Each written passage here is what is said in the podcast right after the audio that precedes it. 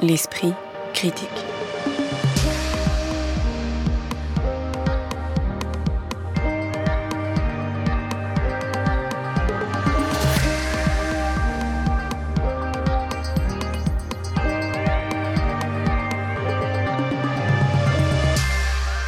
Mediapart.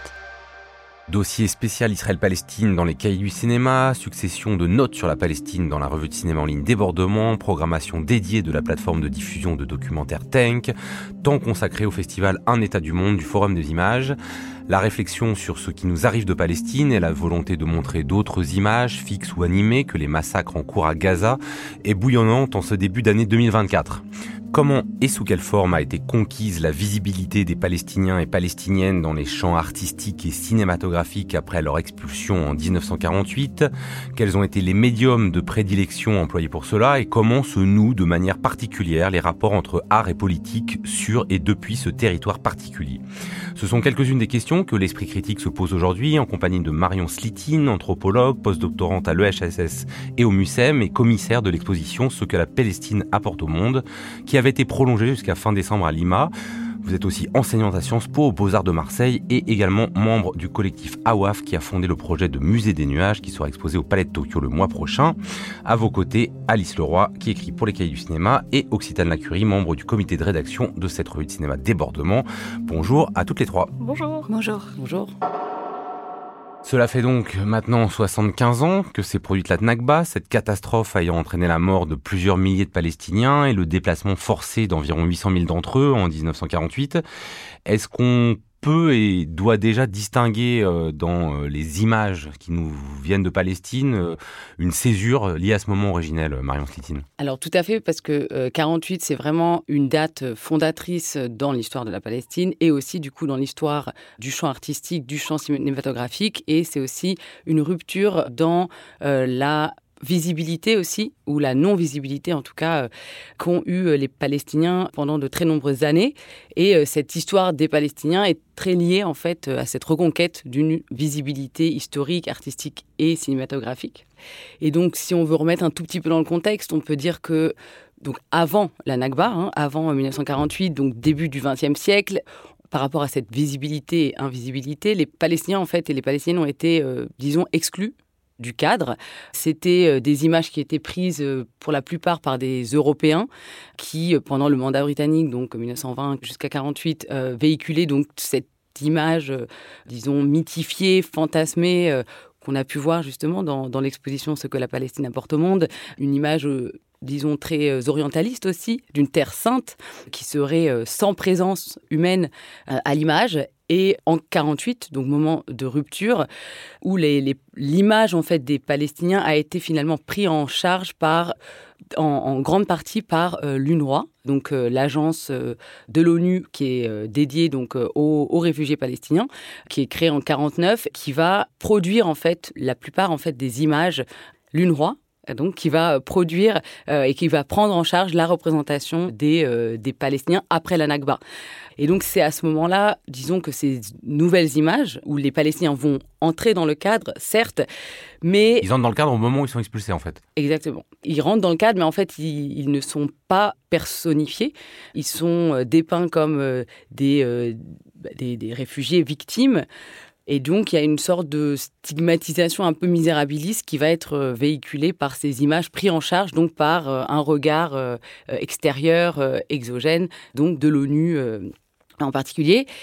Ça, c'est pour la rupture, disons, 48. Et c'est à partir des années 60-70 que les Palestiniens et les Palestiniennes vont se réapproprier leur propre image et leur propre récit et c'est donc avec l'avènement euh, notamment de l'art de la, de la résistance, du mouvement de la résistance palestinienne, avec le cinéma militant aussi qui va euh, commencer dans les années 60-70, avec le rôle donc de l'OLP, l'Organisation de libération de la Palestine, qui va euh, créer un département en soi pour les arts et pour le cinéma, et qui vont, disons, produire une, nouvelle narrative, de nouveaux récits sur euh, les Palestiniens et les Palestiniennes qui vont euh, sortir un peu du silence dans lequel ils ont été jusqu'aux années 60 et ils vont se reprendre, disons, le contrôle de leur récit et de leur image.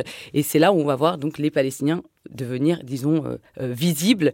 Et, et c'est à ce moment-là pour prendre un exemple d'un des, pionniers et d'un cinéaste extrêmement euh, important de ce cinéma euh, militant, Mustafa Abou Ali, qui a d'ailleurs été le, chef euh, de ce département du cinéma qui a été créé par l'OLP. Il a donc, dans son film They Don't, Do Not Exist, qui est donc un, film sur les conditions de vie euh, dans les camps de réfugiés euh, palestiniens euh, au Liban et qui est en fait une réponse à la phrase de Golda, Golda Meir, la première ministre israélienne, qui, dans les années 60, affirmait que les Palestiniens n'existaient pas.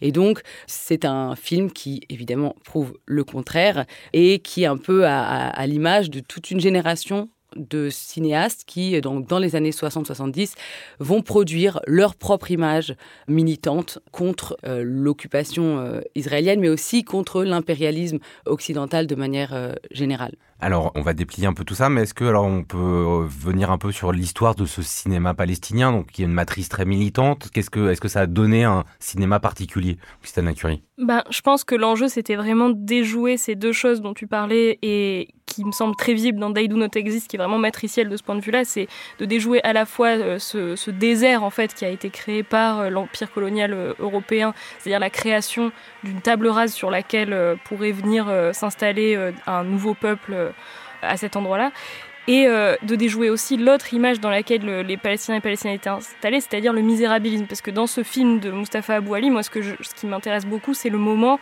où il y a la lecture de cette lettre par une petite fille qui écrit une lettre à son frère Fedaïn et qui euh, et en fait on part de cette figure de l'enfance, de l'enfant euh, qui est là pour mobiliser des affects, euh, du pathos, etc. Mais qui devient en fait elle-même, cette petite fille, une figure de résistance écrivant à son frère. Enfin, du coup, les, les deux figures, la figure du désert et la figure de Misérabilis, sont déjouées en fait dès ce film-là. Et après, ça va donner toute la suite du cinéma militant, notamment français, qu'on va qu'on va connaître, comme l'Olivier par exemple du groupe Cinéma Vincennes ou de manière plus emblématique peut-être ici et ailleurs de Godard, dans lequel les Fédaïnes vont être vraiment euh, mythifiés, héroïsés et ça va devenir ça le nouveau visage du peuple palestinien, c'est-à-dire euh, ces hommes et ces femmes armés euh, qui portent des kéfiers évidemment, etc. Et donc du coup, il y a vraiment un enjeu de voilà, de, faire émerger cette nouvelle figure-là sur les décombres d'images précédentes. Quoi.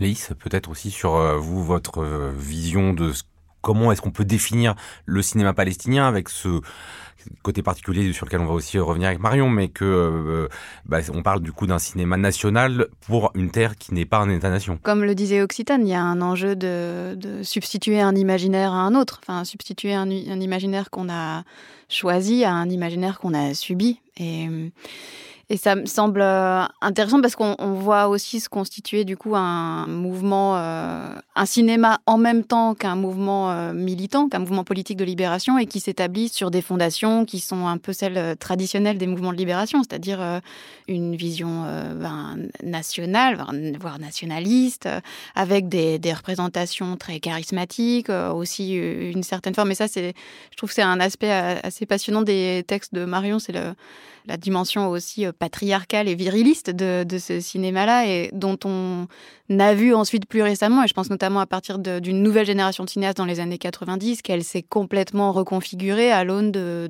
cinéastes qui ne se reconnaissaient pas ou plus dans ces modèles-là euh, du cinéma militant des années 70.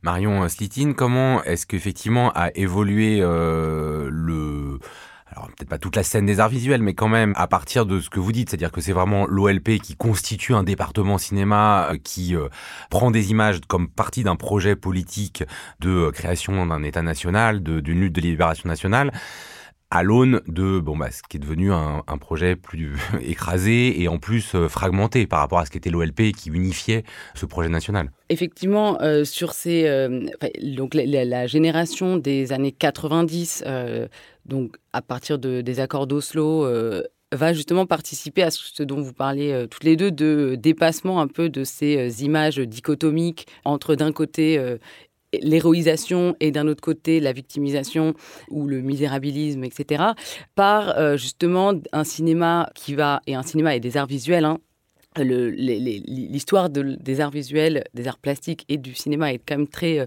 très liée en termes de, de narratif.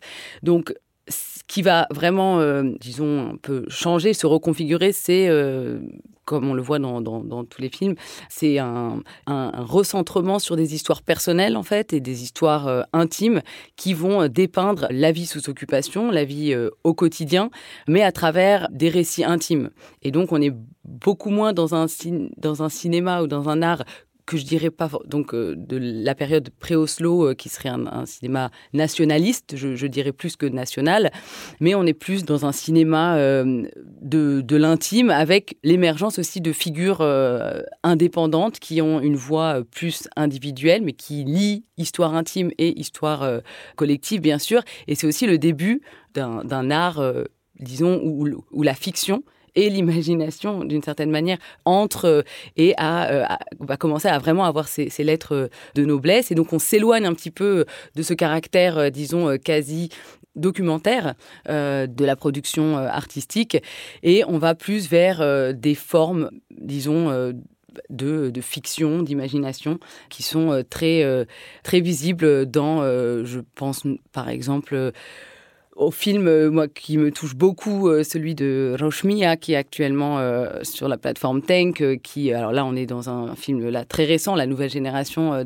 d'artistes, donc un réalisateur qui, s'appelle donc Salim Abou Jabal, et qui, à travers le, récit intime d'un couple de 80 ans qui sont menacés d'être expulsés de leur terre près de Haïfa, donc en Palestine historique, actuellement en Israël, vont finalement résister, vont, euh, vont essayer de, à travers donc c'est cette histoire euh, d'amour, de dispute euh, intime, on voit en fait aussi le, récit collectif en hors champ. Je pense aussi à, au, film Gaza 36 mm qui donc un un film documentaire sur l'histoire du cinéma à Gaza qui a été fait par Khalil El et qui euh, ne parle pas du tout euh, de euh, ce dont on pourrait s'imaginer de Gaza, à savoir des images de, de mort, de violence, de destruction. Mais enfin là, en l'occurrence, c'est la destruction, mais à travers la destruction des cinémas à Gaza. Il faut savoir que Gaza, euh, jusqu'aux années 80, était un, centre très important, un centre culturel très important, et il y avait une dizaine de, salles de cinéma à Gaza. Et fin des années 80, la, fermeture de tous ces cinémas, et donc euh, ces réalisateurs vont à la recherche des traces de ce, cinéma euh, qui a été effacé, donc à travers voilà leur propre regard une affirmation de leur propre regard face à la destruction plus généralisée. L'esprit critique. Mediapart. Est-ce que cette évolution, Occitane Lacurie, elle a rendu euh, un peu caduque certaines images euh, justement de ce cinéma très militant qui était lié à la Palestine Dans le, la revue de cinéma Débordement, il y a un texte sur euh, quels usages on peut faire aujourd'hui de, des images de Godard en disant peut-être que certaines d'entre elles sont irrécupérables. Ça veut mm. dire que l'évolution artistique et politique a été telle que certaines d'entre elles enfin, ont une valeur historique, documentaire, mais peut-être aujourd'hui plus trop de pertinence? Bah, L'origine de ce texte, elle est double, je pense. Elle, elle prend acte d'un certain nombre de débats qu'on a pu voir dans la communauté cinéphile française autour de justement euh, voilà, le, film de Godard ici et ailleurs sur le supposé antisémitisme de Godard et donc la contamination de cet antisémitisme présumé. Là, je laisse chacun et chacune de se faire son opinion. Euh, pour moi, ce n'est pas un film antisémite, mais c'est un autre problème. Mais Alors pour ceux qui l'auront pas vu, notamment sur une image qui met en superposition Golda Meir et, Adolf Hitler. Et Adolf Hitler. Et, et ce débat qui a vraiment refait surface sur les réseaux sociaux notamment au lendemain du 7 octobre à travers le partage de, de certains euh, fragments de ce film-là euh, qui ont pu raviver un peu le débat, etc. Et euh, l'irrécupérabilité du film de Godard, c'est peut-être aussi parce qu'il correspond à une époque où, et, à un, et, à un, cinéaste qui est Godard, qui pense que la lutte et le cinéma se résolvent dans des images de l'histoire, avec une conception de l'histoire qui se crée dans le, clash des images, enfin dans un rapport au montage qui, comme il le dit lui-même, est toujours du côté des bombes, c'est-à-dire que les images portent en elles et leur rencontre porte en elles une forme de violence qui est la violence révolutionnaire et qui, euh, à un moment donné, va mettre en route euh, le processus révolutionnaire par l'image. Enfin, c'est une conception qui, qui fleure bon. Euh, le XXe siècle quelque part et une certaine vision de, de voilà de, comment euh, s'écrit l'histoire et comment on écrit l'histoire du cinéma et qui va ensuite accompagner le dernier Godard euh, jusqu'au bout.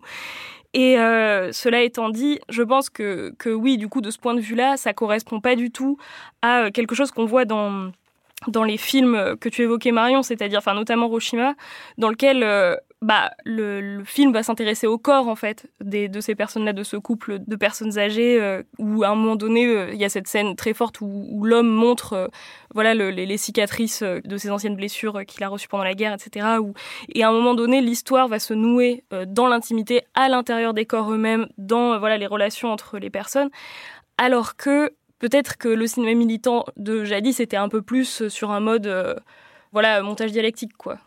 oui, justement, sur ces histoires de, montage dialectique, c'est intéressant parce que d'abord, euh, je trouve qu'on euh, on fait un mauvais procès à Godard et Miéville quand on, extrait des images d'ici et ailleurs, parce que le principe d'un film, c'est que c'est une œuvre de montage et on sait combien le montage c'est important euh, dans ce film-là. Donc, aller en tirer une image, un photogramme pour en faire un emblème euh, dans un post euh, sur des réseaux sociaux, comme on l'a vu, c'est en quelque sorte trahir l'esprit du film et la logique même du, montage.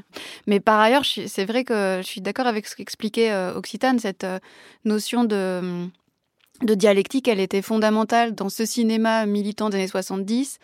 Et je crois qu'on on voyait bien chez Godard et Miéville à quel point la notion de champ contre champ était importante. Et au fond, euh, une, image euh, appelait euh, un contre-champ. Et il y avait cette idée qui était à la base même de l'expérience et du travail de montage. Et on voit bien comment tout ça, en quelque sorte, évolue dans les années 90 et les choses se complexifient. C'est-à-dire que ce qui est en jeu, c'est plus tellement la visibilité des images dont parlait Marion. À mon avis, c'est la lisibilité des images. Et on le voit dans un certain nombre de films qui euh, se mettent tout à coup à questionner le, le sens même des mots et des images. Et il y a un petit film pour ça que j'aime bien, que je trouve très euh, significatif. C'est un film qui est fait en 1990 par euh, Elia Suleiman et, Jess Saloum, cinéaste libanais. Et donc Elia Suleiman, qui est donc euh, un Palestinien, mais donc qui a vécu en Israël, qui est parti longtemps en exil à New York et qui, en fait, en quelque sorte, comme toute cette génération de Palestiniens qui fuient la Palestine, qui partent en exil, mais qui sont en quelque sorte rattrapés par la question palestinienne et qui reviennent euh, ensuite en Palestine. Quand il tourne euh, ce film-là, qui s'appelle Introduction to the End of an Argument, il est à New York, c'est un film de montage. Donc un film qu'on pourrait penser très godardien et en fait pas du tout, c'est un film qui déplie la perte de signification des images et l'impossibilité de faire sens des images. Et euh, je trouve qu'il y a quelque chose qui se joue là où on est tout à coup dans un monde qui est un, petit peu un monde post-effondrement du bloc soviétique. C'est-à-dire il n'y a, plus, euh, il a plus ici et ailleurs, il n'y a, plus, euh, a plus des blocs qui s'opposent, il n'y a plus une tradition anti-impérialiste d'un côté et puis de l'autre côté le, grand empire de, l'Ouest. Les choses se sont complexifiées et ce qui fait, euh, ce qui est l'enjeu désormais, c'est la lisibilité des images. Et comment euh, alors se situe euh, dans cette évolution Marion Slitine Vous montrez bien qu'il y a quand même un peu euh, certains artistes aujourd'hui palestiniens, enfin là je me place même avant le 7 octobre, sont confrontés à une sorte de, de paradoxe où eux ont très envie de s'émanciper de l'idée de, de juste reproduire un discours nationaliste comme ça avait été un peu le cas des artistes des années 60. Et en même temps, vous, citez l'un d'entre eux, un, artiste qui s'appelle Mohamed Awaj, je sais pas si je prononce bien, mais qui dit moi si on m'invite c'est parce que je viens de Gaza. Parce qu'on veut, un, veut un Gazaoui, on veut un art palestinien. Donc on a l'impression qu'ils sont toujours pris dans cette euh, assignation dont ils essayent de s'émanciper sur place, mais qu'on leur euh, remet euh, sur le dos dès qu'ils partent, virtuellement ou non d'ailleurs, du territoire. Alors il y a plusieurs types d'assignations auxquelles les artistes de Palestine palestiniens sont, évidemment euh, euh, contraints et c'est vraiment quelque chose qu'on entend beaucoup. Euh, c'est finalement chez, les artistes, donc notamment Mohamed Hawajiri qui vient de, Gaza, qui est toujours à Gaza actuellement, qui, comme beaucoup d'autres, hein, qui me disait Mais en fait, moi j'ai envie d'être un artiste avant d'être un Palestinien et je voudrais être un artiste avant d'être de Gaza parce que justement je veux qu'on apprécie mon art pour ce qu'il est et pas par misérabilisme ou par solidarité, même si évidemment c'est un enjeu majeur dans l'appréciation aussi, dans la, reconnaissance de, cette scène. Mais ce n'est évidemment pas que ça. Et, donc il y a vraiment une, volonté de, vouloir sortir de ce réductionnisme par justement un langage aussi artistique qui va être, alors entre, j'aime pas du tout ce terme, mais disons entre guillemets universel, euh, mais qui ne l'est pas en fait, mais qui en tout cas passe par l'intime, qui va passer par, ben, notamment Mohamed Hawajiri, qui va passer par, euh, euh, lui c'est un peintre prolifique sur, il va peindre des, animaux. Alors on se dit bon, pourquoi des animaux? Mais en fait, les animaux, pour lui, c'est vraiment, ça, ça a aussi un ils un écho très particulier quand on entend aussi les, dirigeants israéliens parler d'animaux humains. Sauf que lui, en parlant des Palestiniens. Donc Mohamed Hawajiri va les coloriser, va en faire. alors ça, c'est bien sûr encore, on est avant le, le 7 octobre, mais en tout cas, c'est beaucoup un, langage aussi métaphorique et vraiment passé par aussi l'humour qui est très présent. Je pense notamment à, à une œuvre que j'aime beaucoup de Taïsir Batniji, qui était exposée euh, dans l'exposition euh, Ce que la Palestine apporte au monde, et qui, euh, donc un, artiste de Gaza qui réside en, France aujourd'hui, qui a gagné une, reconnaissance internationale très très forte par justement cette esthétique à la fois extrêmement simple mais dans le beau sens du terme hein, et, donc qui parle finalement à tout le monde et en même temps qui va être très ancré dans le contexte et donc rattrapé finalement toujours par, euh, d'une certaine manière, la question palestinienne, mais d'une manière beaucoup plus euh, subtile. Et donc, euh, je pense notamment à une œuvre GH0809 qui fait référence, donc qui est une installation photographique qui fait référence à Gaza, à la guerre de Gaza 2008-2009, où il va reprendre en fait le, le langage de, des agences immobilières pour en fait, euh, donc on est face à 20 euh, photos qui sont en fait des photos euh, mises dans, dans un dispositif tel une agence immobilière et c'est en fait des, photos de maisons détruites et où il va ensuite décrire à la manière donc des agences immobilières l'ensemble des, des destructions, de la, famille qui y était, le nombre de, de, de chambres qu'il y avait dans ces immeubles, etc. Et donc il y a ce contraste entre quelque chose de très très froid et en même temps de très compréhensible à, tout le monde, dire une, une, pancarte d'agence immobilière, et en même temps, quand on se rapproche, le choc finalement euh, de la destruction, qui finalement est ça paraît pas de la même manière quand euh, on a l'impression effectivement de regarder euh, une agence immobilière. Euh, alors évidemment, on peut pas réduire hein, euh, les images de Palestine et l'art des Palestiniens et Palestiniennes à un certain nombre de formes ou, ou d'attitudes, mais quand même justement dans le dossier des cahiers du cinéma, Elias Sambar, hein, qui était l'autre commissaire de ce que la Palestine apporte au monde avec Marion Slitine, dit qu'une des qualités du cinéma palestinien aujourd'hui, c'est sans doute son autodérision. Ça, vous le partagez cette analyse ah bah oui, sans aucun doute. Et même du coup, euh, à la différence des films, euh, des films sur la Palestine faits par des cinéastes qui ne sont pas palestiniens, qui euh, eux ne font pas d'humour, eux, ils sont dans la tragédie la plus complète. Quand Stefano Savona s'embarque dans un camion de la Croix-Rouge pour entrer clandestinement à Gaza au moment de l'opération Plan Durci, il est, il est pas du tout dans la parodie. il est dans le, dans le réel et donc dans le réel, dans ce qu'il a de plus, de plus tragique. Et au contraire, on l'a vu, enfin, les, cinéastes palestiniens les plus reconnus sur le plan international, que ce soit Elia Suleiman, dont on parlait tout à l'heure, ou bien Raed Andoni, qui était l'invité de la table ronde de débordement euh, au Forum des images, c'est euh, des cinéastes qui se sont illustrés par euh, leur sens de l'humour et d'un humour particulièrement terrible dans un contexte qui est celui de des territoires occupés. Et je trouve que les, les films de, de Suleiman et de Andoni sont, sont drôles parce que, bah, justement, parce qu'ils sont désespérés. Et on le voit dans toutes ces situations où, où ces cinéastes se mettent en scène dans des moments d'absurdité totale où ils sont rattrapés par euh, ce qu'est la situation des, Palestiniens aujourd'hui. Et pour euh, euh, prolonger aussi sur cette question de, l'humour, il y a une cinéaste, puisqu'on parlait aussi de l'importance des femmes cinéastes, Basma Al-Sharif, qui fait des, films absolument extraordinaires, à mon sens, et qui pointe aussi cette absurdité, notamment, par exemple, dans un film que je trouve génial qui s'appelle We Began by Measuring Distances, donc elle, qui est un film qui se qui prend comme point de départ une sorte de jeu. Hein. Des personnages se mettent à mesurer les distances entre des points, entre deux villes. Et puis tout à coup, on arrive à la, voilà, aux distances euh, dans ce tout petit territoire euh, d'Israël. Et comment est-ce qu'on mesure la distance entre deux villes, entre voilà, et que ces mesures-là, tout à coup, prennent des proportions inouïes de violence et d'absurdité? Bah, sur cette question de, de l'autodérision et, de l'humour, en tout cas, tu as pointé euh, quelque chose de, aussi très important, c'est l'absurdité et donc comment les artistes vont se faire aussi le relais de cette absurdité de la situation, en fait, qui dure euh, depuis 75 ans.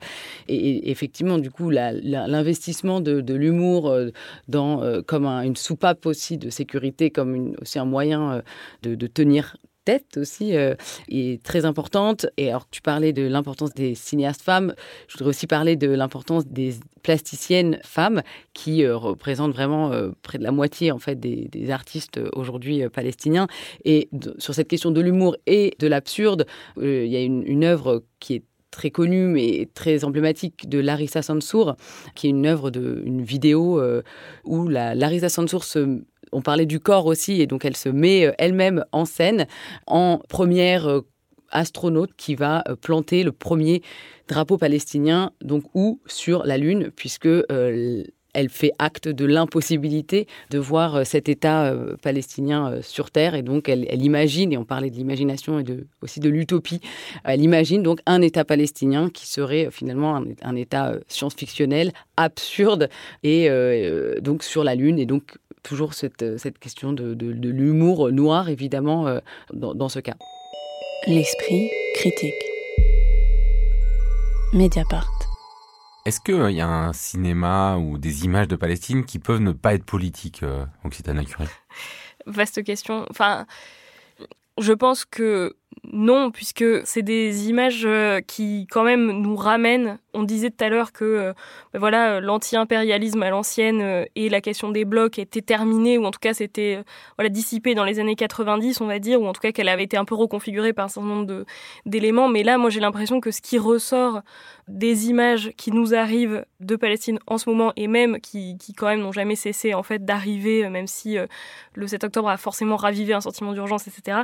C'est que le la, question de, l'opposition entre l'Occident et le Sud global, ou en tout cas le rapport que l'Ouest global a à ce qui se passe et à ces images-là, n'arrête pas en fait d'être réinvesti par les images qui nous arrivent maintenant. Enfin ça, j'y pense parce que c'est dans un entretien du coup qu'on a fait à débordement avec euh, un collectif qui s'appelle Video Tract for Palestine et qui en fait, euh, eux, tiennent la position selon laquelle ce flux d'images de violence qui arrive et le travail insensé en fait que les militants et militantes font sur internet pour les repartager, pour les contextualiser, pour les expliquer, pour euh, les déployer aussi en lien avec des archives par exemple les lâchers de tracts par l'armée israélienne sur des zones qu'elle s'apprête à bombarder qui sont ensuite mises en relation avec des archives de tracts déjà envoyés euh, par le passé. Enfin c'est une pratique que l'armée israélienne a, a, toujours eue pour euh, prévenir soi-disant les populations civiles. Eh bien ce travail-là qui est fait par les militants et militantes euh, internationalistes, malgré tout, sur Internet, eh bien, c'est quelque chose qui n'arrête pas de reposer la question, et la question euh, fondamentale, c'est-à-dire, est-ce que une image d'une personne morte qui vient du Sud global, est-ce que c'est la même image qu'une personne morte qui vient du Nord global? Et là, en fait, euh, ça, ces images-là ne peuvent plus ne pas être politiques et même remobilisent des questions qui nous ramènent, il me semble, là pour le coup, à, justement à une époque du cinéma peut-être bizarrement antérieure, enfin qui presque viendrait regarder du côté de ce qui se passait avant les accords de Slow. Sur la question de est-ce que l'art finalement peut être euh, apolitique ou non politique en Palestine, disons que moi je dirais que c'est un pléonasme en fait de, parler euh, d'art politique de Palestine ou palestinien. Et, là, je, fais référence à une phrase que, dit euh, Bachir Mahoul, qui est un historien de l'art euh, palestinien, qui a euh, travaillé sur l'histoire de l'art, des arts visuels particuliers, et où il dit que finalement, les Palestiniens ont été réduits à une question politique mondiale, et quoi qu'il soit, ils sont certainement l'un des peuples les plus politisés au monde. Et c'est un contexte où il est absurde de parler d'art politique, puisque on est dans un contexte où, par exemple, peindre un cactus, c'est ça peut être interprété comme un traité nationaliste, puisque le cactus, il faut savoir, c'est le symbole de la résistance palestinienne, puisque c'est une des seules plantes qui résistent au bombardement. Et il finit aussi en disant que le fait même d'associer certaines combinaisons de couleurs vous peut vous conduire à la prison. Et il faut savoir qu'il y avait un décret entre Notamment 67 les couleurs du, du, drapeau palestinien. Voilà, les, oui, les couleurs du drapeau palestinien. Et il faut savoir qu'entre 67 et 93, là, il y avait un décret israélien qui interdisait euh, de réunir les quatre couleurs du drapeau palestinien dans une même toile. Et c'est ainsi que une des manières de résister et de contourner euh, ce décret, c'était euh, de brandir ou de dessiner des, des, des pastèques dans les toiles et parce que c'est les mêmes couleurs que celles du drapeau palestinien. Que, que, le drapeau palestinien. donc... Cette question de, de comment s'articule euh, dans ce territoire, ce nous particulièrement, et vous dites bien quasiment de manière pléonastique, art et politique, me fait quand même euh, penser à une autre question. C'est-à-dire là, jusque-là, on dit Palestine. Après, on sait bien que bon, bah, Palestine, ça recouvre la Cisjordanie, Gaza, les Palestiniens de l'extérieur, et c'est pas les mêmes dans les camps ou en diaspora. Est-ce que, je dirais, à ces différentes Palestines ont correspondu euh, des images un peu différentes? Et puisque la focale aujourd'hui sur Gaza, est-ce qu'on peut parler d'un arc gazaoui en particulier? Alors c'est une c'est une grande question. évidemment qu'on que on parle de, de, Palestine, mais en fait il faut parler de monde palestinien et que c'est évidemment pas les mêmes conditions de création qu'on se place dans euh, une Gaza euh, sous embargo euh, qui n'a pas accès au matériel de base en fait de, création, où la formation à l'art est très réduite, où il n'y a que deux galeries jusqu'à présent, qu'il y avait deux galeries d'art qui ont été détruites par l'armée israélienne très récemment. Voilà, et un régime peut-être pas particulièrement favorable à certaines formes d'expression artistique? Voilà, par exemple, oui, certaines formes musicales ou certaines formes de cinéma aussi hein, euh, mm. sont, sont, pas forcément, euh, disons, euh, acceptés. mais disons que les arts visuels sont un peu, entre guillemets, protégés. Ouais, ce qui est surprenant à vous lire, c'est que quasiment mm. ils pouvaient être critiques du Hamas. enfin, Vous, vous, citez plusieurs exemples. Alors, c'est pas forcément totalement frontal. Voilà, c'est pas frontal. c'est pas frontal, mais c'est critique. Et donc, c'est possible. Et c'est-à-dire, c'est pas. Et ensuite, bon, le Hamas a aussi investi dans aussi son propre cinéma. Hein. On a parlé à un moment de Hamas Wood, puisque. ça n'a pas beaucoup franchi les frontières euh, de, bah, Gaza. ça n'a pas franchi les frontières. Euh, enfin, ça, ça nous est pas arrivé en France, mais euh, c'est arrivé dans d'autres canaux qui sont les canaux de d'autres du Sud global, mais qui ont. Donc, c'est des films qui ont qui ont pu circuler, hein, mais c'est sûr que ça ne sera pas dans les festivals de cinéma internationaux comme on l'entend. enfin, occidentaux. Occidentaux. Mais donc, est-ce qu'il y a un art gazaoui Disons que je dirais que c'est un art euh, de l'urgence. Euh, c'est alors c'est un art aussi qui est euh, très dominé par la peinture. il y a une école picturale extrêmement importante et, Gaza est un peu une centralité en termes de d'art plastique. Et après il y a donc toutes ces contraintes en fait très matériel qui fait que, par exemple, il y a un, très grand investissement de la photo, et notamment de la photo numérique, puisque c'est une photo qui peut dépasser les frontières. C'est un médium qui peut euh, dépasser euh, les, frontières de l'embargo. La, vidéo également est, très... Euh, la, vidéo art est très investie également. Enfin, l'espace numérique va être très investi encore plus, disons, par les Gazaouis, pour répondre justement à cet enfermement dans lequel ils sont, ils sont, ils sont soumis. Et pour euh, s'approcher euh, malheureusement déjà un peu de la fin de cette émission, est-ce que euh, dans un de vos textes, vous citez notamment et vous montrez cette image pendant la guerre de 2014 d'un détournement de une image qu'on a tous vue, visite Palestine, où là c'est transformé en visite Gaza et à la place de la mosquée Al-Aqsa et du dôme du Rocher, il y a une image d'un bombardement. Est-ce que cette guerre-là, elle a suscité aussi des images comme ça, des détournements, des nouvelles Est-ce que là, depuis le 7 octobre, vous en avez vu beaucoup? Alors cette image dont vous parlez, donc qui est une image reprise de 1936 d'un graphiste euh, qui a immigré en euh, un, graphiste juif qui a immigré en ce qui n'était pas encore euh, l'État d'Israël en, Palestine mandataire et donc il avait fait cette affiche de visite Palestine qui a été extrêmement vue revue et qui était un un appel à, au tourisme et aussi à l'immigration sioniste. Et elle a été complètement détournée par plusieurs artistes. Vous faites référence euh, à, euh, à celle de, de Arab et Tarzan Nasser qui l'ont détournée en, changeant donc le, le Dôme du Rocher par des bombardements euh, à Gaza en 2014.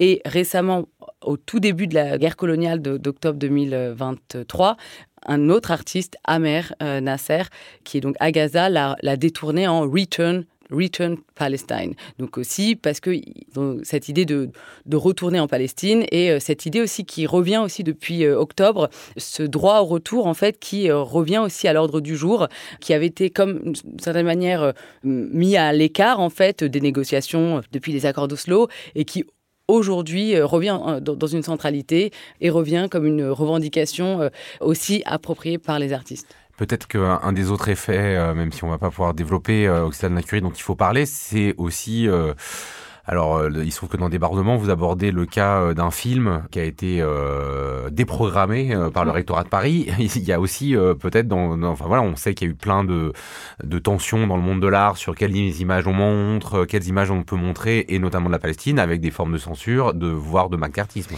Oui, c'est surtout que ça nous a fait prendre conscience du fossé qui pouvait exister entre la solidarité bah, générationnelle, justement chez les jeunes générations, notamment dans les lycées, justement, et les, les institutions qui pouvaient avoir des espèces de pudeur comme ça un peu étonnante vis-à-vis de ces questions-là.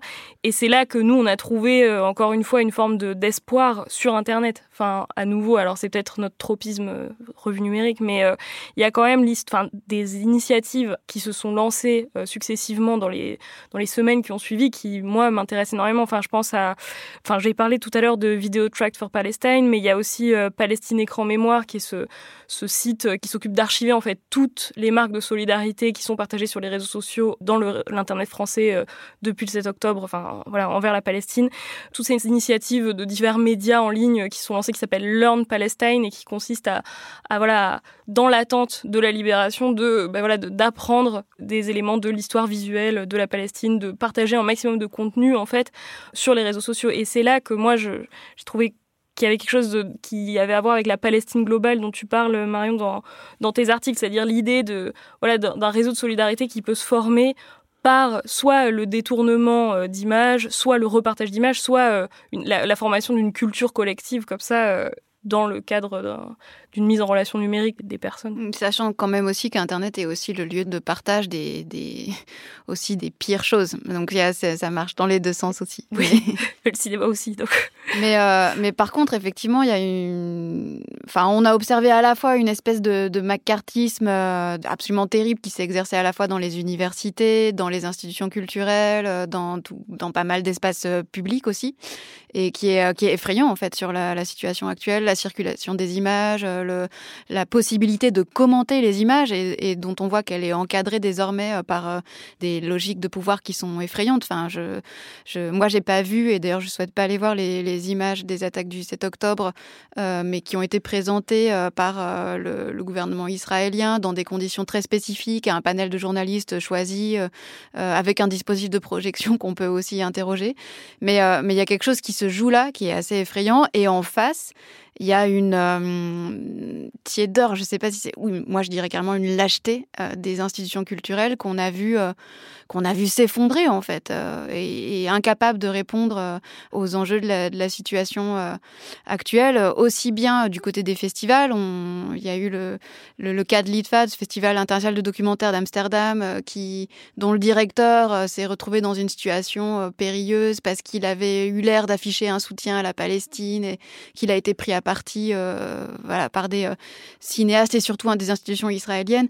Et, et, les institutions, en fait, généralement, euh, c'est pareil pour le Festival de Stockholm qui, lui, n'a refusé une invitation à une cinéaste ou actrice israélienne, moins pour se positionner politiquement que par pure lâcheté. Et on a vu que en fait, les institutions n'étaient pas du tout à la hauteur des enjeux. Au contraire, je trouve, de, de cinéastes qui, elles et eux, ont pris des positions très, très claires et très courageuses je pense à Mariam Tafakori, la cinéaste, euh, une cinéaste iranienne euh, dont on avait déjà parlé, qui a assumé très clairement euh, sa position et publiquement, ce que n'ont pas fait la plupart des festivals. Cette discussion peut se prolonger donc sur la plateforme de documentaire Tank, sur la revue de cinéma Débordement, dans les cahiers du cinéma. Merci beaucoup à toutes les trois. L'Esprit Critique est un podcast proposé par Joseph Confavreux pour Mediapart, réalisé par Samuel Hirsch et enregistré dans les studios de Gong par Karen Beun.